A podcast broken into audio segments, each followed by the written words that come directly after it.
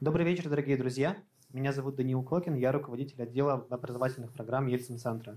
А, сегодня мы начинаем новый а, совместный цикл со Сколковским институтом науки и технологий. И в этот раз этот цикл посвящен а, искусственному интеллекту. Всего в этом цикле будет четыре лекции, и первая из них будет посвящена генеративному искусственному интеллекту. И я прошу приветствовать нашего сегодняшнего лектора Евгения Бурнаева. Да, здравствуйте, коллеги. Ну, я э, представлюсь, значит, меня слышно, да, нормально, вот эта петличка там все. Хорошо. Значит, э, меня зовут Евгений Бурнаев, я профессор Сколковского института науки и технологий, руковожу также там э, Центром прикладного искусственного интеллекта и научной группой в институте, э, исследовательском институте искусственного интеллекта. Вот. А, давайте поговорим про так называемый генеративный искусственный интеллект и то, как он применяется для того, чтобы э, повысить эффективность, и вообще, насколько это возможно про это говорить, творческого процесса. Вот. Э, я прошу прощения, слайды у меня на английском, ну, так, такая специфика.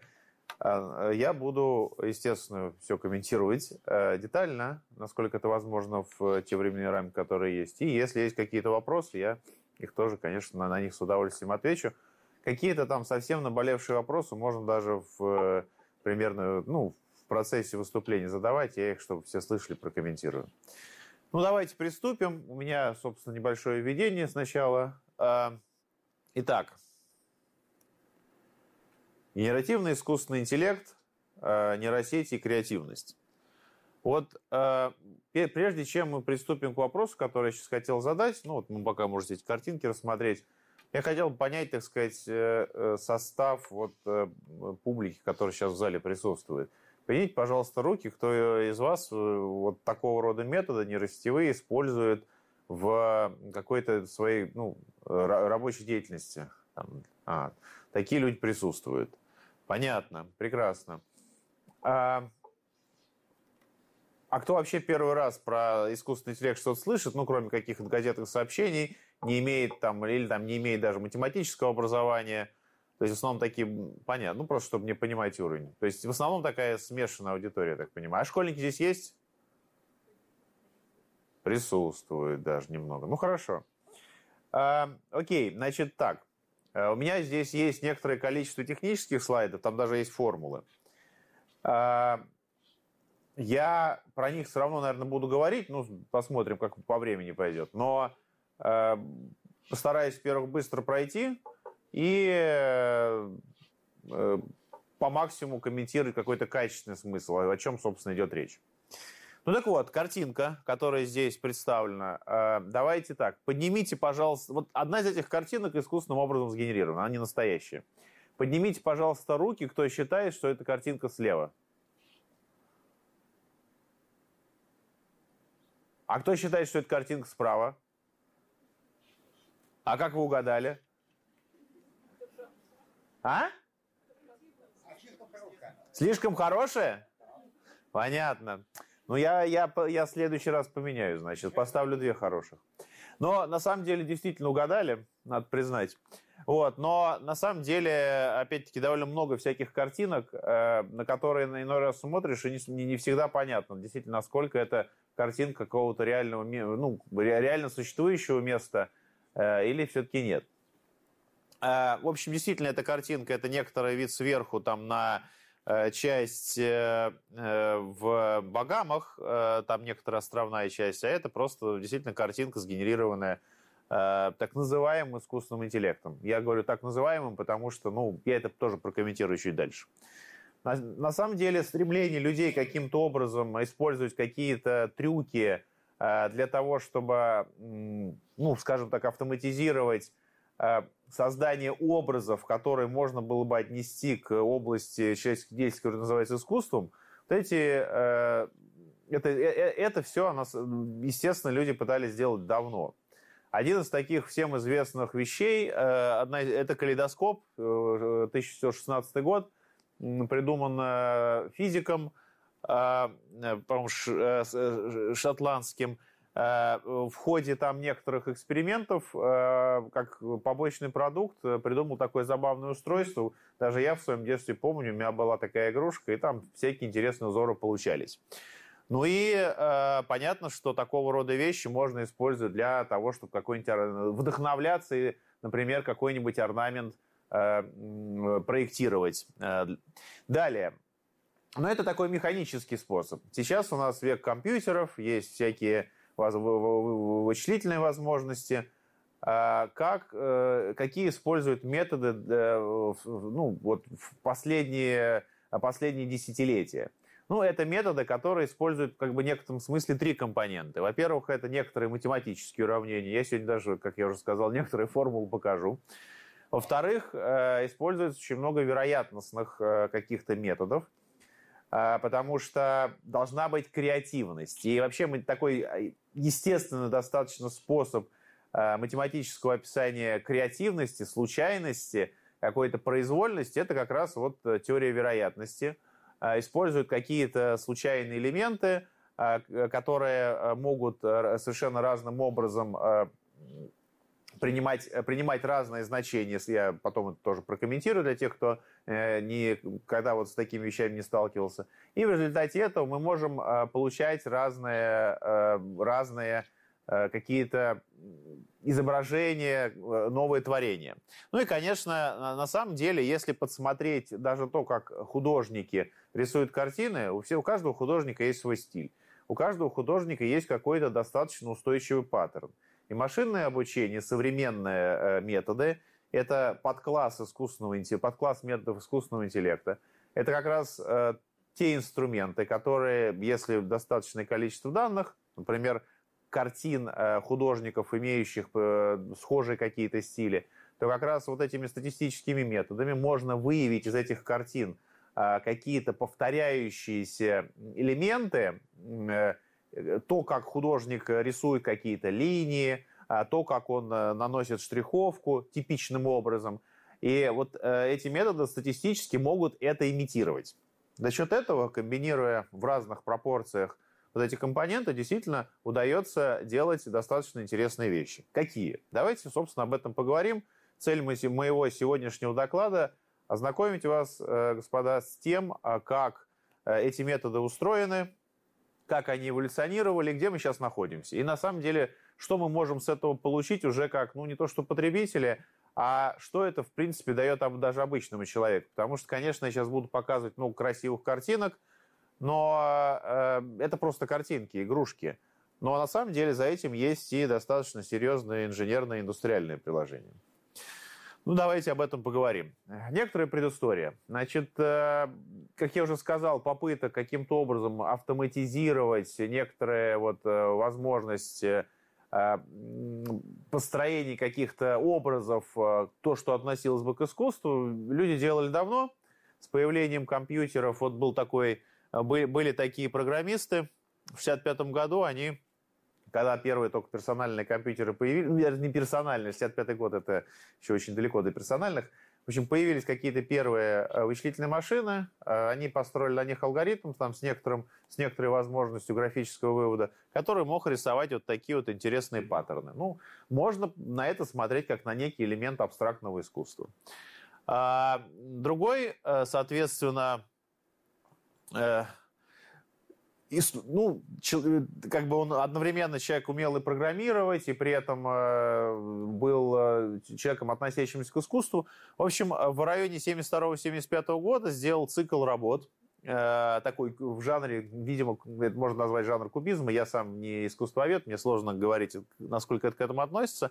И это были такие вот интересные орнаменты, типа тех, которые нарисованы. Главное в них то, что все это нарисовано некоторым алгоритмическим образом. То есть есть некоторый математический алгоритм, который э, в соответствии с тем, как вот э, пользователь компьютера там какие-то вводные данные сделает, э, пошагово начинает вот такого рода картинки рисовать. А в 70-м году а, э, другой, э, собственно, э, исследователь, э, тоже алгоритмист, который работал в области информатики, он еще добавил к этому возможность не просто рисовать какие-то интересные паттерны, но и добавил к этому возможности делать это в цвете. Ну, с учетом, конечно, развития в то время вычислительной техники. Вот получались такие картинки. Ну и такая достаточно интересная результат тоже того времени. Это 86 год. Лабиринт 4, такое вот произведение – Сложно сказать, лабиринт это или это некоторый орнамент там на потолке э, какого-то помещения. Но вот такого рода э, картины э, в некотором смысле э, можно было уже делать э, автоматическим образом. И как раз за счет некой случайности, которая там зашита, э, при разных запусках вот этой компьютерной программы э, могли получаться ну, разные орнаменты. Все орнаменты между собой, конечно, были похожи, но тем не менее они получались разными структура вот, этого, вот этой фигуры тоже. Окей, это... А, ну и вот еще один пример, тоже примерно в то же самое время. Э, аргентинский художник. То есть э, тут еще такой довольно примечательный факт, что сами художники, ну или люди, которые себя относятся к искусству, они стали активно, уже вот эти первые инструменты, которые стали появляться, стали активно их использовать. То есть в поисках чего-то нового, что позволило бы им получать какие-то нетривиальные формы, нетривиальные образы. Ну и здесь, соответственно, он придумал, э, несмотря на то, что был художником, там некоторый тоже алгоритм, который позволял рисовать вот такие вот интересные там круги, линии и э, формировать какие-то образы, ну, с, даже с некоторой трактовкой, которыми, которыми он наделял. Отметим, что э, э, за тем, чтобы рисовать подобного рода узоры и даже какие-то более сложные картинки, э, вообще говоря, может стоять вполне себе э, очень конкретный математический алгоритм, э, и это не является чем-то ну, чудесным, сказочным. А вот те из вас, кто когда-то изучал в, институте или там в своей рабочей практике использует так называемое преобразование Фурье, это такой способ разложение сигнала, то есть, допустим, сигнал э, какой-то э, вы измеряете, э, там, как температура зависит от времени, как какой-то другой показатель зависит от времени. Вот можно разложить их на элементарные гармоники. На, элементар... на, колебания, на элементарные колебания с разной частотой, с разной амплитудой. Так вот, а вот любой такой рисунок, как вот типа рисунок вот этой вот лошади, который здесь нарисован от руки, представим себе, что я взял э, карандаш и начал эту лошадь рисовать, просто не отрывая руку от карандаша.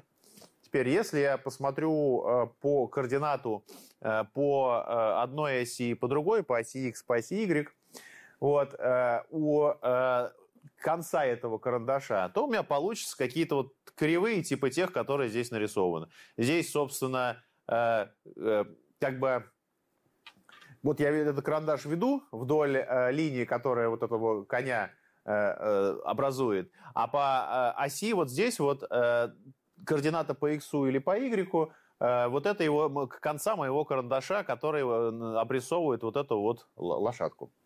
Соответственно, я могу посмотреть вот эти две кривые, разложить их на элементарные гармоники и в итоге а, получить некоторый алгоритм, который просто э, вот эти гармоники суммирует уже в обратную сторону и фактически мог бы за место меня нарисовать вот эту лошадь. То есть это просто такой интересный способ, который позволяет э, Э, декомпозировать, казалось бы, сложную вот такую вот фигуру на некоторые математические объекты. И это то, что некоторый прообраз того, как вообще можно было бы э, рисовать сложные э, какие-то картины. Действительно, мы могли бы взять то же самое представление и просто там добавить некой случайности. Тогда у меня получилась бы, может быть, не лошадь, а какая-нибудь, может быть, другая фигурка. Вопрос в том, насколько она будет походить на реальную. И, конечно, это оказалось очень сложным. Э, реализовать в то время э, теми вычислительными алгоритмами, теми вычислительными мощностями, которые были. И э, вся эта область, она до некой степени остановилась, но никакого такого существенного движения там не было. Пока э, не, э, не, возникло, не возникли вот эти методы искусственного интеллекта. Значит, э, прежде чем я перейду к следующей части своего повествования, я немножко, наверное, расскажу про э, искусственный интеллект. Насколько это опять-таки возможно, вот э, с учетом достаточно такой разнородного опыта у вас, у слушателей, и того времени, которое у меня есть. Естественно, идея того, что человек хотел каким-то образом имитировать какую-то деятельность того, как человек рассуждает, вот эта вот э, потребность, э, ну, интерес к этому существовал давно. Примерно в районе там, 50-х годов э, такие сложились некоторые научные группы. Они причем были междисциплинарные. В этих научных группах э, это, это происходило и в России, очень э, сильно, проис... ну, в значительной степени происходило в США. В эти научные группы входили и люди, которые имели образование такое ближе к нейро, нейро а, к физи, ну, в общем, физиологи, а, естественно, люди математики и кибернетики. И, собственно, происходила, происходила некая попытка осмысления, каким образом можно алгоритмизировать э, какие-то рассуждения, которые делает человек. Ну, в результате э, стали появляться разные концепции, ну, например, э, математическая концепция персептрона. Фактически же вот есть э, процесс, э, описывающий, как происходит в головном мозге э, какие-то реакции. И он, э, головной мозг, э, там разделяется на аксоны, там всякие перцептроны и какие-то другие элементы. И э, в то время Розенблат придумал математическую модель персептрона. Там элементарный элементарная часть э, головного мозга, которая там некоторым образом передает информацию. Фактически в персептрон входят сигналы, и в зависимости от того, э, как этот участок мозга сейчас в голове у человека конкретно устроен, этот сигнал дальше может либо усиливаться, либо наоборот затухать.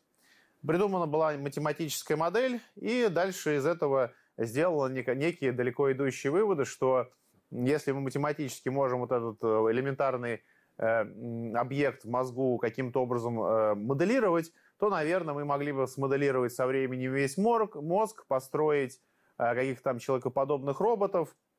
Даже был построен, передовая на тот момент, вычислительная машина, которая сумела вот, на основе вот этой очень простейшей математической модели распознавать образы, то есть э, этому компьютеру некоторым образом показывались э, цифры от 1 до 9, и компьютер в виде там некоторой картинки. И, грубо говоря, и компьютер мог, причем компьютер он огромный был, занимал помещение, ну, наверное, как вот половина этого, может, больше. И он, компьютер, путем вычислений выдавал ответ, что да, на картинке изображена там цифра, определенная цифра. Э, но э, дальше вот этих экспериментов э, дело не пошло, естественно, потому что вычислительные мощности и в целом аппаратное программное обеспечение были не, не подготовлены для того, чтобы какие-то более сложные концепции реализовывать, какие-то более сложные алгоритмы. И в итоге интерес вот к этой тематике, он сошел на нет. То есть, да, в университетах оставались какие-то научные группы, которые занимались подобного рода задачами, э, строили какие-то модели, как э, в мозгу происходит переработка информации, какие-то статистические модели строили, как можно те или иные данные обрабатывать. Но э, каких-то существенных не было результатов. Постепенно происходило совершенствование вычислительной техники, и одновременно появлялись новые алгоритмические концепции – я, наверное, пожалуй, их не буду упоминать, э, поскольку у нас, как я уже сказал, достаточно разнородный состав слушателей. Э, упомянули, что примерно в 90-х годах, когда уже появились такие достаточно мощные вычислительные персональные компьютеры, одновременно появились ну, достаточно неплохие алгоритмы нейросетей. Надо понимать, что нейросети это не то, что э, по факту есть э, в, э, в голове у человека. То есть математическая модель нейросети, и вот здесь некоторый рисуночек, здесь некоторые схемы, я его прокомментирую. Он никакого отношения не имеет к тому, как устроена нейросеть в мозгу человека. Это примерно как сравнивать птицу и самолет. Оба летают, но принцип действий у них существенно разный. Хотя некоторые такие базовые идеи, они, конечно, подсмотрены у физиологов, которые анализировали работу живых систем. Ну так вот, В 90-х появилась возможность вычислительной мощности для того, чтобы строить вычислительные системы из большого количества, скажем так, персептронов, вот этих элементарных. И получились вот первые поколения нейросетей, полносвязанные нейросети, так называемые, я прокомментирую, как сейчас, как они устроены, которые позволили уже, уже решать какие-то определенные полезные инженерные задачи. В итоге в 90-х годах был большой интерес э, к этой э, области, скажем так, ну, компьютерных наук. Э, и появилось большое количество там алгоритмов, как эти нейросети строить, как решать с помощью них различные инженерные задачи. Но в какой-то момент, когда э, этот инструмент себя исчерпал, снова наступило то, что говорят, э, э, ну, э, зима искусственного интеллекта. Э, то есть э, в какой-то момент просто появилась некоторая нишевая область исследований, где люди занимаются этим инструментом, он позволяет решать определенные задачи, ну, на этом все. При этом такие задачи массовые, которые люди хотели научиться решать, ну, например, распознавание лиц. По-прежнему в 90-х э, и начало 2000-х решалось недостаточно качественно. Ну, условно, э, в районе 2000-х даже уже э, студенты могли написать какую-то компьютерную программу, построить нейросеть, чтобы распознавать там лицо определенного человека на фотографии с точностью, ну, условно, 80%, но для, того, для приложения этого недостаточно. Если вы хотите действительно сделать какую-то программу, которую можно использовать там для какого-нибудь э, наполнения фотоальбома, для э, поиска нарушителей и всяких подобных задач, за которые уже э, будут бизнес или государство платить деньги, вот этой точности недостаточно. И фактически примерно лет примерно до 2014 года, несмотря на все ухищрения, рост вычислительных мощностей, не удавалось добиться до высокой точности решения вот таких базовых задач, как э, классификация объектов на фотографии, э, классификация речи э, или детекция по какому-то отрезку речи с высокой степенью надежности, это голос того человека или другого, или какое-то устойчивое, не было хороших, действительно устойчивых методов там, машинного перевода, которые могли бы для достаточного текста общего типа, большого, может быть, сложно структурированного, построить э, перевод его на другой язык.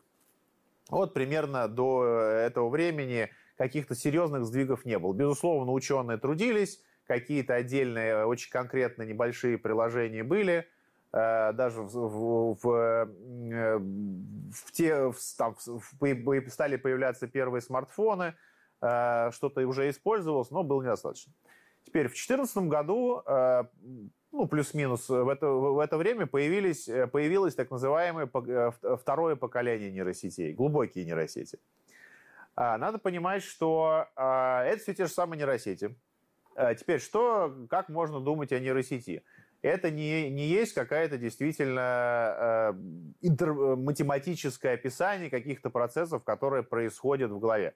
Совсем нет. Это просто некая попытка очень грубо сделать математическую модель, навеянную тем, что вот э, рассказали математикам-физиологи.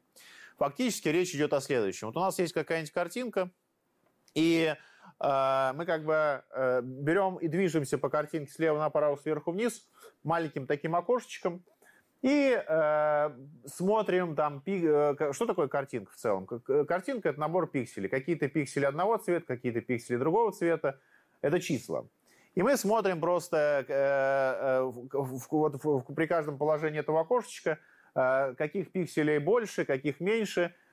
Умножаем эти пиксели на некоторые веса, которые специальным образом подбираются, так, чтобы понять, в каком из окошечек у нас просто цвет вообще не меняется, а в каком окошечке есть там какие-нибудь, например, углы, ребра и так далее. В итоге мы получаем преобразованное изображение – а дальше мы э, вот эти вот получившиеся преобразованные изображения, на котором какие-то частоты усилились, какие-то частоты, наоборот, сгладились, мы э, делаем нелинейное преобразование, чтобы этот эффект еще усилить, и делаем так очень много раз. Фактически мы как бы э, из изображения достаем какие-то сигналы, которые э, подсказывают э, потенциально, что на изображении может быть изображены какие-то там прямые линии, и они, эти прямые линии, э, складываются в какие-то контуры, и может быть это автомобиль, а может быть это что-то еще. Так вот, возможно, похожим образом, в общем-то, происходит обработка сигналов и в мозгу. Рассказ, физиологи так, по крайней мере, говорят, что там зрительная кора, у нее много э, уровней, э, проходя через которые зрительный сигнал выбирает сначала из того, что мы видим, какие-то детали очень мелкие, потом детали покрупнее, потом эти детали, которые покрупнее, складываются в контуры каких-то объектов, ну и дальше мы в мозгу, э, сопоставляя эти контуры с тем, что мы когда-то в жизни видели, понимаем, что это там стакан, это стол и какой-то другой объект перед нами. Ну и в некотором смысле мы пытаемся вот этой последовательностью математических преобразований этот процесс имитировать, а, а вот эти коэффициенты, о которых я сказал, э, которые вот эти, э, с которыми вот эти пиксели изображения тем или иным образом там суммируются, э, они как раз должны подстраиваться с помощью сложных математических алгоритмов, и для этого требуются большие вычислительные мощности на очень большом объеме данных. То есть это объем данных, это картинки, про которые мы заранее сказали, что вот здесь на картинке изображен, там, изображена собачка, здесь кошечка, а здесь дерево. Вот если у нас такая огромная выборка есть картинок, миллионы картинок, то мы можем э, с помощью специального алгоритма настроить э, параметры этой нейросети, в которой сейчас в современных нейросетях миллиарды параметров, очень много, для этого требуются очень большие вычислительные мощности. Но зато э, после этого вот нейросеть такая может любые объекты фактически на картинках детектировать. Это я вам такой некий бэкграунд сказал просто для тех, кто, я уж прошу прощения, для тех, кто знал, ну, я вынужден, для тех, кто не знал, я надеюсь, я хоть что-то у вас, так сказать, в сердце ёкнул, и вы что-то поняли из того, что я сейчас рассказывал. Значит, что мы э, в итоге, когда говорят про искусственный интеллект, все вспоминают там Терминатор и так далее, по факту э, все, что мы сейчас имеем, по большому-то счету, это такие очень сложные вычислительные системы, Э, составленная из э, частных алгоритмов, которые могут решать э, очень конкретные задачи. Там один алгоритм решает, и этот алгоритм настроен на очень большой выборке данных. Один алгоритм может решать задачи классификации, какой объект на изображении. Другой алгоритм может детектировать, на какое, в каком конкретно месте изображения, например, у этого человека очки находятся и так далее, и так далее. И дальше, конечно, из таких частных алгоритмов, составляя как, какие-то комбинации, мы можем и решать более сложные задачи. Ну, например, э, строить э, беспилотный автомобиль, когда там один алгоритм э, детектирует объекты, которые перед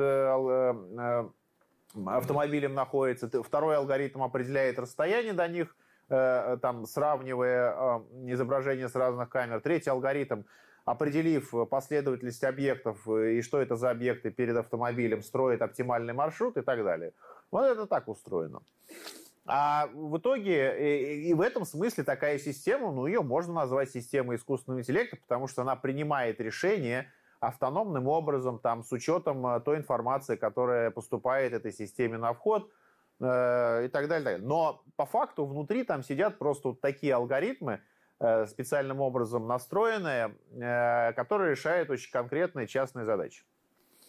И э, на самом деле современный искусственный интеллект, почему к нему такой интерес возник, это вот ровно потому, что в районе 2014 года произошло это событие, которое я вам сказал. А именно, вот до этого времени люди не могли решать ряд задач перевода э, э, значит, текста на естественном языке с одного языка на другой с, хоро... с достаточной точностью, чтобы, по крайней мере, это полезно было, можно было использовать. Сейчас э, вы можете, э, те, кто э, активно пользуется какими-то там э, другими языками, может заметить, что, в принципе, какой-нибудь там Яндекс Перевод можно на русском написать, и на английском получается вполне удобоваримый текст. Ну и наоборот, перевод тоже с, там, с английского на русский или с другого языка тоже получается вполне прилично, если не какое-нибудь очень сложное предложение там, э, с какими-то э, там связями и так далее. А, и вот э, это стало благодаря возможным появлению специальных э, типов нейросетей, которые бы стало возможным обучать за счет появления однопримерно в это же время очень серьезных вычислительных мощностей, графических, графических вычислительных карточек и серверов из них составленных. Вот. Но по-прежнему это некоторый подкласс вот этих всех методов статистической обработки данных, которые являются частью искусственного интеллекта. Ну и вот, как я пример беспилотного автомобиля, это на самом деле такая очень большая и комплексная система, в которой у вас есть и железо, аппаратная часть сложная, и алгоритмы э, как статистические машинного обучения на основе нейросетей, так и алгоритмы оптимизационные. В общем, это такой очень большой комплекс. И в этом смысле искусственный интеллект это вот э, нечто большее, чем просто конкретно нейросети. Но в итоге они подтолкнули э, текущее состояние к тому, что к этому большой интерес, и люди научились решать те задачи, которые, в общем, раньше решать не умели. Вот это некоторое такое э, ми- мини-ликбез, насколько это возможно, э, текущего такого состояния. Хорошо, появился вот такой инструмент нейросети, и мы с помощью него научились э, решать задачи, вот, допустим, классификация изображений, какая, э, какой объект на изображении, там это кошечка, собачка это, или какой-то другой объект. А, э, что с точки зрения искусства? Мы же про искусство говорим. Что люди научились с помощью нейросетей для искусства делать? Забавный факт. Значит, одна из первых картин в 18 году нарисована не человеком, а как раз этой самой нейросетью. Поскольку это была первая картина, то э, интерес к этому такой огромный. Вот на этом, так как сейчас говорят, хайпе, на этой волне э, кто-то прокатился э, и заработал много денег, продав некую такую картину на аукционе за сколько там тысяч, 10, десятки тысяч долларов. Вот. Ну, как обычно, иной раз поражаешься умению некоторых людей сделать э, деньги из ничего фактически. Теперь, а что же за чудесная нейросеть была, которая такую картину изготовила? Как она была устроена? Дальше у меня будет, на самом деле, из тех, опять-таки, кто знает, э, спешу обрадовать, это вот я сейчас, конечно, расскажу базовые совсем вещи, но дальше у меня будут уже более современные всякие штуки. А, так вот, э, первая нейросеть, опять-таки, в районе тоже 2014 года появилась, которая, оказалось, может не просто там распознавать, какой объект на картинке нарисован, а прямо генерировать такую картинки, очень похожие на настоящие. Значит, как устроена эта нейросеть, грубо говоря, в чем ее принцип работы? Значит, допустим, у нас есть э, выборка э, фотографий э, знаменитостей, и мы хотим ну, построить нейросеть, которая может генерировать картинки такого же типа, тоже какие-то лица красивых людей, там, в таком же качестве, но эти люди не существуют. Как это сделать? Берем выборку таких картинок, настоящих лиц, и э, каждой такой картинке говорим, это настоящая картинка, настоящее лицо. Далее, э, строй, берем нейросеть, как она устроена, это вот фактически такое же, такая же последовательность преобразований, только она чуть-чуть похитрее устроена. А, это нейросеть, поскольку мы хотим картинки случайно генерировать, чтобы каждый раз какая-нибудь что-нибудь новенькое получалось, мы генерируем сначала какой-нибудь случайный вектор. Ну, как случайное число. Вы можете об этом думать, опять-таки, вот вы подбросили монетку. Это же случайность, как она там упала, орел или решка. И вот вы э, фактически подбросили, допустим, там 500 монеток, у вас получилось 500 как бы случайных чисел. Ну, берете эти 500 случайных чисел э, и начинаете э, вот этой последовательностью преобразований, э, линейных, нелинейных, с какими-то коэффициентами, преобразовывать. Так, чтобы, поскольку вы в, это, в этой последовательности преобразований математических э, можете по-всякому там э, комбинировать их и размеры, то из этих 500 чисел вы на самом деле можете получить, например, там, грубо говоря, таблицу из э, тысячи на тысячи чисел. А таблица из тысячи на тысячи чисел, каждое такое число можно интерпретировать как яркость пикселя. То есть фактически вы можете эту таблицу с числами нарисовать, как будто это фотография. И вот что, что происходит дальше. А дальше происходит следующее, что начи... вот, вот, вот, вот параметры вот этих преобразований, которые из случайного вектора чисел Э, получают какую-то картинку, непонятно какую, а, начинают подстраиваться так, чтобы э, генерировалась на выходе картинка как можно более похожая на э, ту выборку лиц, которую у вас э, вы, вы, ну, вы собрали. При этом, что значит похожее? Ну, вообще говоря, человек, конечно, может сказать, что вот картинка, передо мной, на лицо походит или не походит. Но мы же не можем э, вот в результате этого процесса это э, как бы сообщать об этом нейросети. Для этого строят другую нейросеть, которая э, принимает на вход картинку и говорит, э, и, и классифицирует. И, э, картинка, которая поступила на вход нейросети, она настоящая или фейковая? В итоге получается, как бы две, две нейросети, они между собой конкурируют. Одна нейросеть пытается, э, принимая на вход каждый раз случайный вектор, сгенерировать какую-нибудь случайную картинку, которая как можно сильнее походит на лицо живого э, человека. И если мы покажем его кому-то из вас, он скажет, ну, наверное, да, какая-то фотография. Вот. А вторая нейросеть пытается э, детектировать и э, все-таки выявить те из картинок, которые ей периодически подсовываются. Какие-то картинки случайно подсовываются из, из настоящих э, живых актеров, а какие-то картинки как раз вот так случайно сгенерированы. И она пытается э, научиться различать, это искусственная картинка или нет. И вот в результате этого процесса он непрерывно идет, вы все время случайно генерируете картинки, случайно подсовываете картинки, вот это не расти, вы получаете каждый раз сигнал. Если это, э, вот эта нейросеть ошиблась, и эта нейросеть э, распознала, что картинка искусственная, вы пытаетесь подкрутить параметры вот это не расти, чтобы она генерировала картинку получше. А если эта картинка не сумела э, распознать, это, что подсунутая на вход картинка искусственная или нет, вы пытаетесь подкрутить параметр вот этой нейросети. Ну, не вы, конечно, а есть специальный математический алгоритм, который это делает. В результате получается нейросеть-генератор, которая, который подаются на вход вот такие вот случайные какие-то э, шум, то есть реализации шума. И э, путем э, последовательности всяких там линейных, нелинейных преобразований, математически, чисто математические преобразования, сложение, умножение, э, там еще там некоторые нелинейные функции от этого берется, ну, неважно. То есть это фактически последовательность математических преобразований, которые можно записать в виде компьютерной программы. И вот вы подаете туда 500 реализаций монетки, вот как будто вы монетку подбросили, и на выходе у вас получается вот такая фотография. Э, удивительный факт, но это работает. Очень интересно. Э, почему это работает? Э, есть определенные математические, опять-таки, результаты, которые в модельных предположениях значит, показывают, что там есть многообразие реальных фотографий, там некоторое специальное вероятностное пространство туда накладывается, и можно показать, что такая генеративная нейросеть может Э, такие сложные распределения моделировать. Но это некоторые, оставим это для математиков. Мы сейчас говорим, в принципе, э, о сути происходящего. Значит, вот получили такую нейросеть.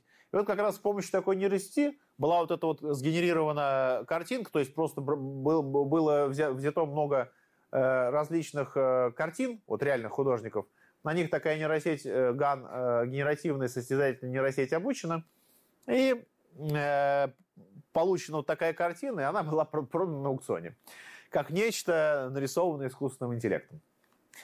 Вот. Естественно, как только люди такой алгоритм придумали, э, сразу же стало понятно, раз это работает здесь, давайте попробуем решать какие-то насущные задачи таким же образом. Например, ну, вообще говоря, э, все вы пользуетесь Microsoft Word и знаете, что там очень большое количество шрифтов – а, для разных целей разные шрифты используются. Но э, какие шрифты проприетарные, э, и вообще говоря, задача придумывания шрифтов – это такая задача нетривиальная для дизайнера.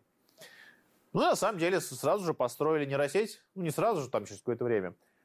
Естественно, это нейросеть некая специальная, потому что... Э, тем, почему? Потому что, во-первых, эта нейросеть генерирует шрифты разные. Вот а здесь примеры приведены. Но почему она специальная? Потому что вы должны обеспечить, чтобы она э, генерировала шрифт консистентно. То есть у вас э, генерировался, там, не знаю, весь алфавит, все символы. Это не так просто сделать, чисто инженерно. Но это было в соответствующей работе э, такой инженерно-научной реализовано, и получилась нейросеть, которая может подсказывать дизайнеру, вдохновлять его для того, чтобы какие-то нетривиальные шрифты генерировать. А, ну, естественно, вот эта вот система генерации фотографий лиц стало совершенствоваться. Каком смысле? Ну, хочется иметь не просто какое-то изображение лица, а в очень высоком качестве, детально и так далее, и так далее. И вот, например, там работа 2019 года, э, там качество генерации изображений лиц получилось отличное. Уже и очень высокое разрешение, очень высокая степень детальности, фактически не видно каких-то там огрехов, соблюдаются все симметрии. Ну, лицо должно быть симметрично, ну, оно и получается при такой генерации симметричным и так далее.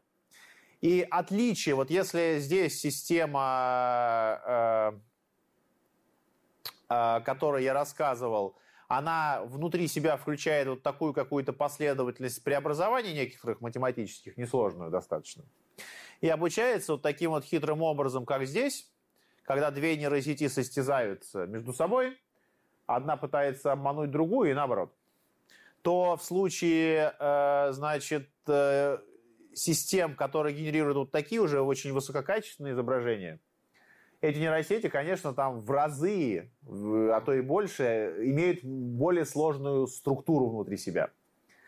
А, как до этого люди дошли, это отдельный вопрос. Э, к сожалению, здесь пока еще нет какого-то регулярного подхода, вот что делай так и будет тебе счастье. Нет.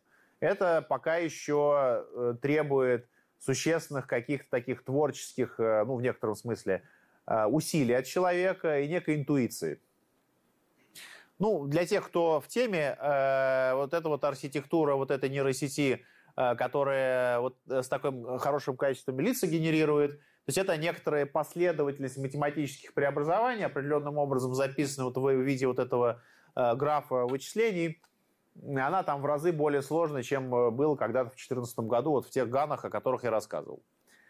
Естественно, задач, где требуется вообще работать с изображениями, уже даже производственных, там их в разы более, их очень много. А, начиная от компьютерной графики, есть целые э, там огромные конференции э, по компьютерной графике, э, потому что индустрия это она да, весьма денежная.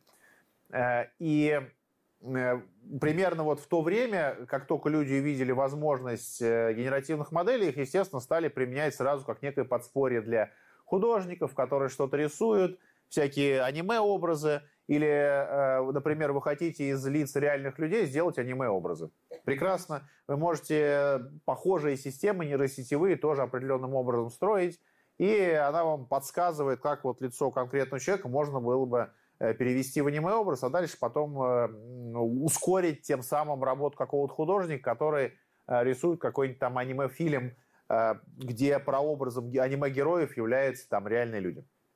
Э, э, естественно, и в Голливуде это стали активно применять. Ну, например, даже вот там один мой коллега делал такую задачу. Допустим, вы нанимаете какого-то известного актера, его время очень дорого стоит, и он должен какую-то сцену отснять. Но понятно, что время идет, люди не молодеют, и там уже где-то появились морщины, может быть, человек себя не очень хорошо чувствовал, в, в конкретный момент, и на лице это было заметно, скажем так. И э, что происходит? Э, какая-нибудь сцена, там, не знаю, длиной там 5 минут или 10 минут, больше вы этому актеру, если вы хотите много раз этого актера снимать или в какой-то другой день, это просто дополнительные деньги, и вы сняли эти 5 минут. И вам да, на, дальше надо фактически покадрово, например, убирать морщины. И фактически специально, есть специальный человек, который покадрово смотрит вот, это, вот эти пять минут э, фильма и начинает вручную убирать морщины. Это достаточно нудное занятие, э, но при этом оно достаточно затратное. И таких э, усилий при производстве реальных фильмов может быть довольно много. Можно такого рода однотипную задачу уже решать с помощью нейросетей, когда вы просто слегка подрихтуете в неком смысле э, лицо актера, который, который вас интересует, там крупным планом, э, это получается очень быстро и качественно. А, естественно, э, как, только мы говорим об изображениях, вообще говоря, изображения бывают разного типа. Это бывает изображения растровые, ну вот вы же там что-то нарисовали, перевели в цифру, это одна история. А бывают изображения в виде векторной графики, когда э, каждая линия, на э, которую вы увидите, вот, например, вот эти вот фигурки, которые здесь изображены, вот, они, э, каждая из вот этих линий, она э, состоит на самом деле из каких-то э, кусочков, и каждый кусочек представляется в виде, ну, есть начало, есть конец этого кусочка и координаты. А, и это то, что необходимо на самом деле. То есть понятно, что здесь это какие-то там детские каракули, но за этим есть очень большое приложение, связанное с чертежами. Потому что любые кадовские модели, э, они как раз ровно таким образом представляются. И, э, естественно, возник вопрос, а могут ли нейросети, если они могут работать с изображением, представленным в растровом формате, то есть это когда пиксели просто и цвет этих пикселей, э, могут ли они работать и с данными вот такой природы, то есть, когда у вас на изображении просто какие-то отрезки, и э, изображение задается совокупностью этих отрезков, а каждый отрезок это э, задается координатами начала и конца. Ну, в простейшем случае.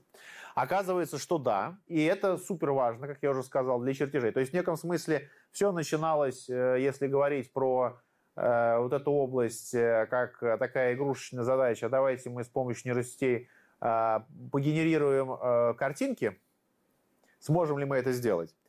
И, естественно, это в итоге стало приходить к уже вполне важным э, и таким, ну, э. Распространенным индустриальным задачам, ну, например, задачам оцифровки старых чертежей. Потому что вот здесь приведем, кстати, пример. Это реальный э, скан э, какого-то там чер... какого-то чертежа. Если посмотреть на э, то, как э, выглядит э, кусочек этого скана, мы, мы видим кучу здесь всяких проблем, э, которые э, а, таковы, что применить какой-то стандартный алгоритм, чтобы э, получить из этого растрового изображения, изображение в виде э, векторной графики, будет очень затруднительно. Это и всякие э, шумы, размытости, потертости. Ну, допустим, этот чертеж – был у вас где-то лежал в папке там долгие годы, вы его достали, отряхнули пыль, и бумага уже старая, пожелтела, вы сделали скан, и вот эти все вещи, они мешают получить векторный формат. Оказывается, и такая задача, на самом деле, все те, ну вот у всех у вас, я думаю, у многих есть чертежи БТИ вашей старой квартиры. И если просто вы сделаете сканы, вы увидите как раз вот эти все проблемы, типа вот э, таких всяких э, потертостей здесь или просто про, пропущенных линий. Э, некоторые чертежи БТИ вообще начерчены от руки, то есть э, э, сложно понять. Человек может понять, а компьютер нет если какой-то стандартный алгоритм, э, действительно здесь линия должна прерваться, или же она, э, это, это просто пропуск там, потому что кто-то чертил от руки, и в итоге карандаш дрогнул. Так вот, оказывается, что э, такие задачи можно очень эффективно решать с помощью нейросетей, ровно тех, которые изначально были когда-то придуманы на, казалось бы, такой задаче игрушечной, а именно когда учится генерировать э, такие дурацкие картинки, как я сейчас показывал. В 2015 э, году, примерно в то же самое время, э, ребята из Германии, из там известной такой лаборатории в, по искусственному интеллекту, предложили другой интересный способ применения нейросетей. Как я вам уже рассказал, сверочные нейросети как устроены? Это некая последовательность преобразований, когда сначала на каком-то маленьком масштабе из э, картинки вы понимаете, что здесь в картинке находятся какие-то маленькие э, линии, э, углы объектов и так далее. Потом в э, следующий слой нейросети понимает, э, как эти маленькие объекты Э, складываются в нечто большее, в контур уже какого-то объекта большего, э, там контуры глаз, например, или контуры обводов автомобиля. И дальше вы уже можете э, принять решение, нейросеть, вернее, принимает решение о том, ну, находится ли какой-то объект конкретного типа на этой фотографии. Так вот, вот эти сигналы, которые в нейросети таким образом слой за слоем формируются, эти сигналы, они как раз Э, содержит информацию на разных масштабах на фотографии о том, о текстуре этой фотографии. Ну, то есть, например, если мы посмотрим на типичную картинку, вот это вот Ван Гог, я, честно, не помню, как эта картина называется, но она очень известная. Грубо говоря, это некая там лунная ночь. И мы видим, что текстура этой фотографии, она, э, прошу прощения, текстура этой картинки, она очень конкретная. То есть это некоторые такие мазки, э, синие краски. Э, и вообще говоря, что, а теперь, что мы хотели бы? Мы хотели бы получить, например, известную картину Мадонны, Мона Лизы, но нарисованную как в стиле вот этой картины, другой картины. Так что, то есть как будто мы контуры Мона Лизы сохраняем, но добавляем к ним э, вот эти вот э, стиль рисования другого художника. Оказалось, что с помощью нейросети это очень даже можно сделать.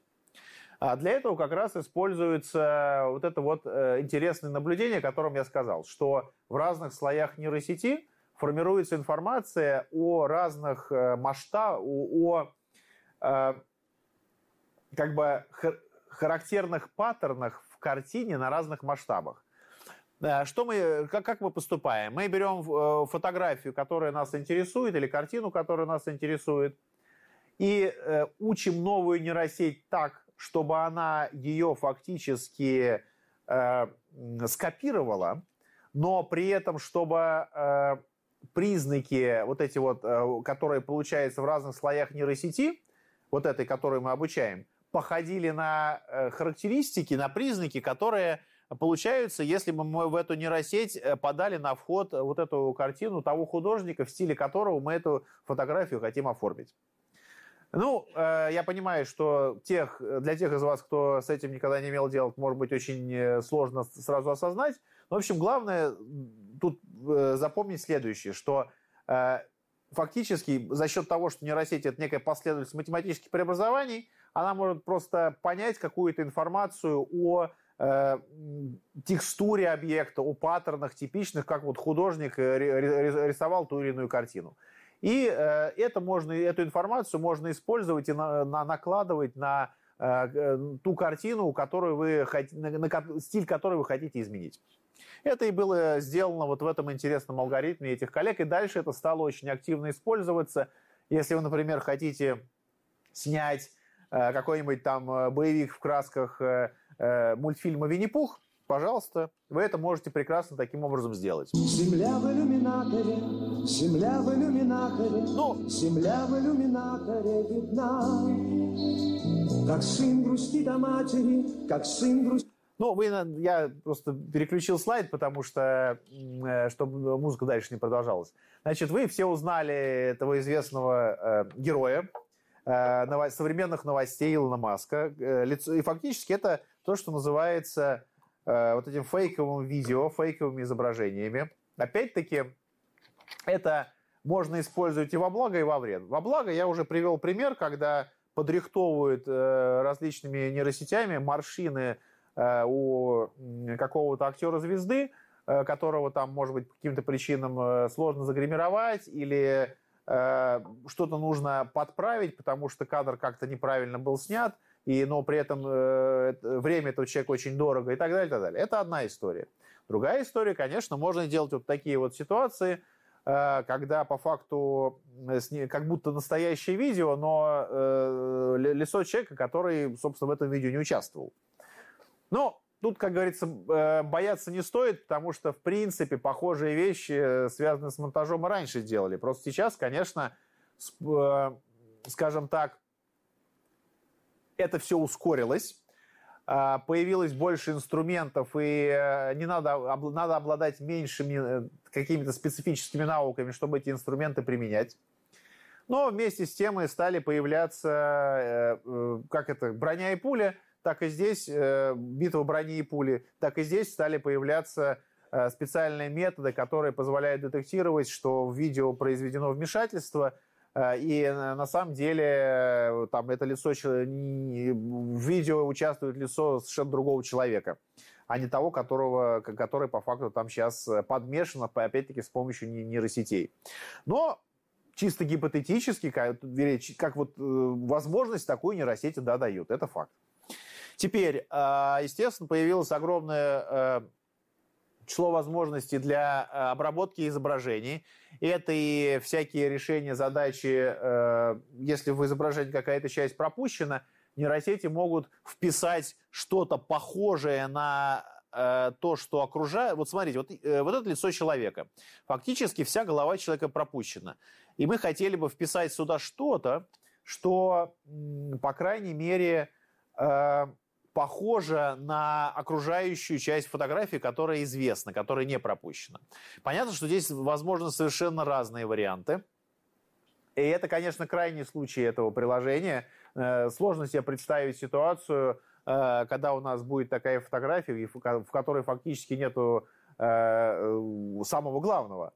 Но Э, понятно, что на но это опять-таки это тестовый пример. На практике э, все гораздо прозаичнее. У нас могут быть какие-то изображения, где какие-то маленькие есть пропуски ввиду того, что э, как-то не, не, не было, не, не, фотография была некачественно снята, или мы загородили объектив пальцем, или, допустим, мы оцифровали старую фотографию, и э, из-за того, что прошло очень много времени, Э, ну, фотография была в каких-то местах испорчена, вот это все позволяет э, вот такого рода задачи решать прям очень быстро и гораздо более качественно, чем если бы это использовались какие-то ручные методы, как, как делали раньше.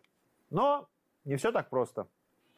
На самом деле, вот если вы посмотрите на эти картинки, все они сгенерированы нейросетями, и вы увидите, что здесь и, и 5, и 6 пальцев на руках, и 8 пальцев на руках – но ну, это просто как тип такой, э, скажем, э, крайний случай. Но он очень характерный, поскольку нейросеть – это сложный, такой очень сложный, супер нелинейный алгоритм. Контролировать то, насколько он действительно реалистично сгенерировал объект, так, чтобы он удовлетворял всем типичным э, каким-то э, э, характеристикам реального объекта, очень сложно. Вот еще один пример. А, вот что здесь нарисовано? Это э, некоторая э, девушка стоит рядом с собакой. И, допустим, мы применяем нейросеть, которая должна перерисовать эту фотографию в аниме-стиле. Но происходит следующее. Нейросеть принимает эту собаку не за собаку, а за то, что это просто вот нога. И в результате у этой бедной девушки появляется вот такая накачанная нога. Вот, то есть э, это к вопросу о том, что искусственный интеллект нас скоро захватит. Ну, он, конечно, захватит, но вряд ли это будет искусственный интеллект. Скорее, это будут криворукие гуманоиды, которые, так сказать, э, построили какую-нибудь IT-систему, недостаточным образом ее хорошо верифицировали, и в результате вот таких вот интересных ошибок – произошла какая-нибудь, э, может, может потенциально произойти какой-нибудь несчастный случай. Ну, если это нейросеть, которая не всегда, э, она же вероятностный механизм, она может не, сработать в неподходящий момент не точно, и в результате, если речь идет о каком-то критическом приложении, и если это некачественно сделано, произойдет просто поломка алгоритма, и э, может произойти ну, какое-то неприятное событие. Поэтому Значит, когда мне рассказывают про... Задают вопрос обычно, а вот когда нас искусственный интеллект захватит, насколько это опасно, ну, я так э, вот привожу какие-нибудь такие интересные картинки и э, на этот счет иронизирую.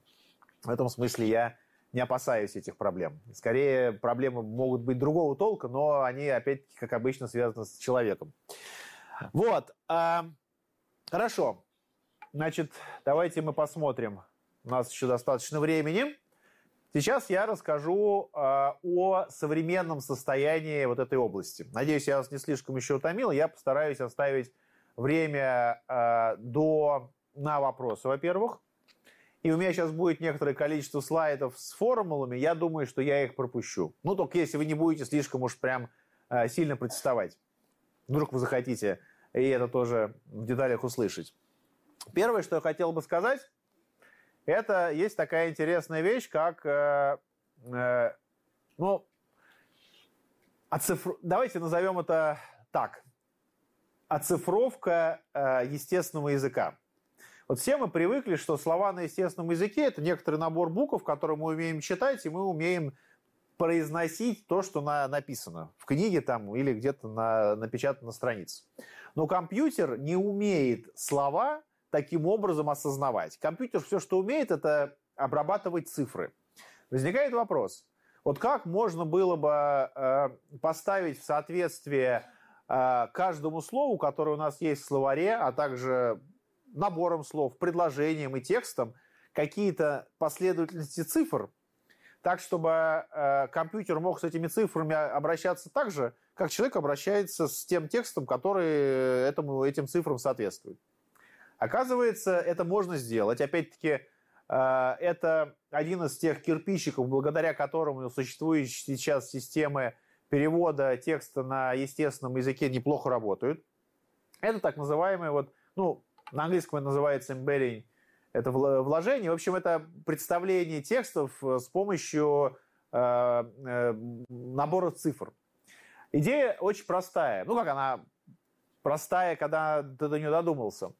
Мы берем огромное число текстов э, со всего интернета, например, и э, учим компьютер так, э, делать следующее. Э, допустим, какое-то предложение. Мама мыла раму. И э, компьютер должен а, за счет того, что он на очень большом при, при количестве предложений подобного типа э, посмотрел, какой обычно глагол посередине. Мама мыла раму. Мы слово мыло выкидываем и спрашиваем компьютер. Смотри, вот тут стоит слово мама, вот здесь стоит слово рама. А какое слово, скорее всего, подходит вот в этом контексте? И компьютер должен спрогнозировать, что это слово мыло. Но поскольку компьютер э, не умеет работать со словами, мы на самом деле каждое слово кодируем каким-то набором э, чисел. И э, компьютер должен спрогнозировать э, еще один набор чисел э, так, чтобы э, то число, которое он спрогнозировал, оно соответствовало тому числу, которое кодирует слово «мыло». И вот, значит, э, делая так на огромном числе, заставляя компьютер, э, а, ну, в данном случае не компьютер, конечно, а нейросеть, Э, прогнозировать, вот делать такой прогноз, вставлять пропущенные слова в предложении, удается построить очень эффективную числовую, численную кодировку слов э, в текстах. И это дает огромные возможности для перевода, а самое главное, это э, дает э, интересные такие э, эффекты. Ну вот, например, если вы возьмете число, соответствует, полученное таким образом, соответствующее слову э, там, э, какой-нибудь стране, ну, например, Великобритания, вычесть из, из нее э, число, соответствующее слову э, Лондон, и добавите к этому э, число, соответствующее слову Москва, то вы получите число, соответствующее слову России. То есть в неком смысле вы получаете некие ассоциации, которые э, соответствуют тому, что мы в языке, э, ну, люди понимают. А компьютер работает с этим как с числами и получает примерно такие же эффекты, как у людей со словами. А, и это открывает прям новые супервозможности для того, чтобы э, обрабатывать текст одновременно с картинками. Ведь что мы, например, хотели бы, будь мы какими-нибудь дизайнерами? Мы хотели бы написать что-нибудь типа «Изобрази мне...» э, Ну вот здесь картинки есть дальше у меня. А, давайте я сейчас... Э, ой, так, это мы пропустим. Ну, что такое? О, все-таки тормозит немножко презентация, к сожалению. Вот, например, э, я дизайнер э, и хочу сделать э, прикольное кресло. Я пишу, сгенерируем, хочу диз, перспективный дизайн кресла в форме авокадо. Вот, словами написал. И раз, и компьютер мне выдает картиночку. Вот такие всякие варианты кресел в форме авокадо. Дальше я могу посмотреть то, которое мне э, больше всего нравится по каким-то причинам, ну и уже его там подправлю, э, сделаю эргономичным, прикину, с каких, из каких материалов его можно изготовить. Интересная получается э, система. Опять-таки, э, то, что я сейчас рассказываю, пример, который рассказываю, он довольно игрушечный, хотя дизайнеры этим уже вовсю пользуются. А, и за вот тем, а, как э, таким образом можно связывать тексты и изображения, стоит гораздо больше приложений, в том числе и технических, чем э, вот это просто дизайн вот этих вот условных кресел. Так вот, в чем состоит идея? Идея состоит в том, что каждому изображению можно ставить вектор чисел, Это делает нейросеть. И любому тексту тоже можно, как я вам рассказал, поставить э, в соответствии некоторый, вектор, э, некоторый набор чисел. И дальше, когда мы из, интер, из, из интернета можем скачать огромные массивы текстов и э, изображений, которые этим текстам соответствуют, мы можем научить нейросеть понимать, что вот этот конкретный текст лучше всего соответствует этому изображению, а вот этот конкретный текст лучше всего соответствует вот этому изображению. Вот на основе этой идеи была придумана идея, ну, это носит такую аббревиатуру на английском клип. Это э, аббревиатура, обозначающая, в общем, некий соответ... некоторый алгоритм, который позволяет ставить соответствие изображению текста тексту изображения. За счет этого удалось построить систему, ну, первая система появилась э, в районе 2021 года. Называлась, называлась она вот так. Вот это есть такая компания OpenAI, которая предложила, э, одна из сейчас ведущих, которая придумала, слово сказать, чат ГПТ и э, другие следующие поколения. Это вещи, думаю, про чат ГПТ многие слышали. Это который бот, который общается с вами, как будто с вами говорит другой человек. Сложно достаточно отличить. Ну и вот, э, фактически, что это дало? Это как раз дало ровно то, что я рассказал. Вы пишете текстом, э, э, что вы хотели бы видеть на картинке, и компьютер вам генерирует такую картинку, похожую. За счет чего? За счет того, что на огромном числе текстов и картинок вы примерно поняли соответствие между э, тем, что в тексте должно быть, и что должно быть в картинке, которую нейросеть должна сгенерировать. За счет того, что мы можем все переводить в числа, это удается сделать. Естественно, можно таким образом генерировать огромное число всяких, вот вы пишете э, конкретный э, текстовой запрос, э, зеленые часы в форме шестиугольника с там определенной формой, и у вас огромное число таких зеленых часов появляется случайных. Или там э, капибара, которая нарисована на картинке Э, представлены э, в виде там пикселей э, крупных, и вот получаются такие картиночки. Это, так, это был, так сказать, первый только прообраз. А дальше больше. Появилась в 2022 году система гораздо более высокого качества, которая позволила не просто генерировать картинку по текстовому запросу, а картинку дополнять. То есть, на самом деле, ну, картину Мона Лизы все мы знаем, она вот так вот выглядит. А эта вещь за счет того, что она подсмотрела, э, во-первых, что бывают ну, картин э, в стиле Монолизы довольно много других э, старых.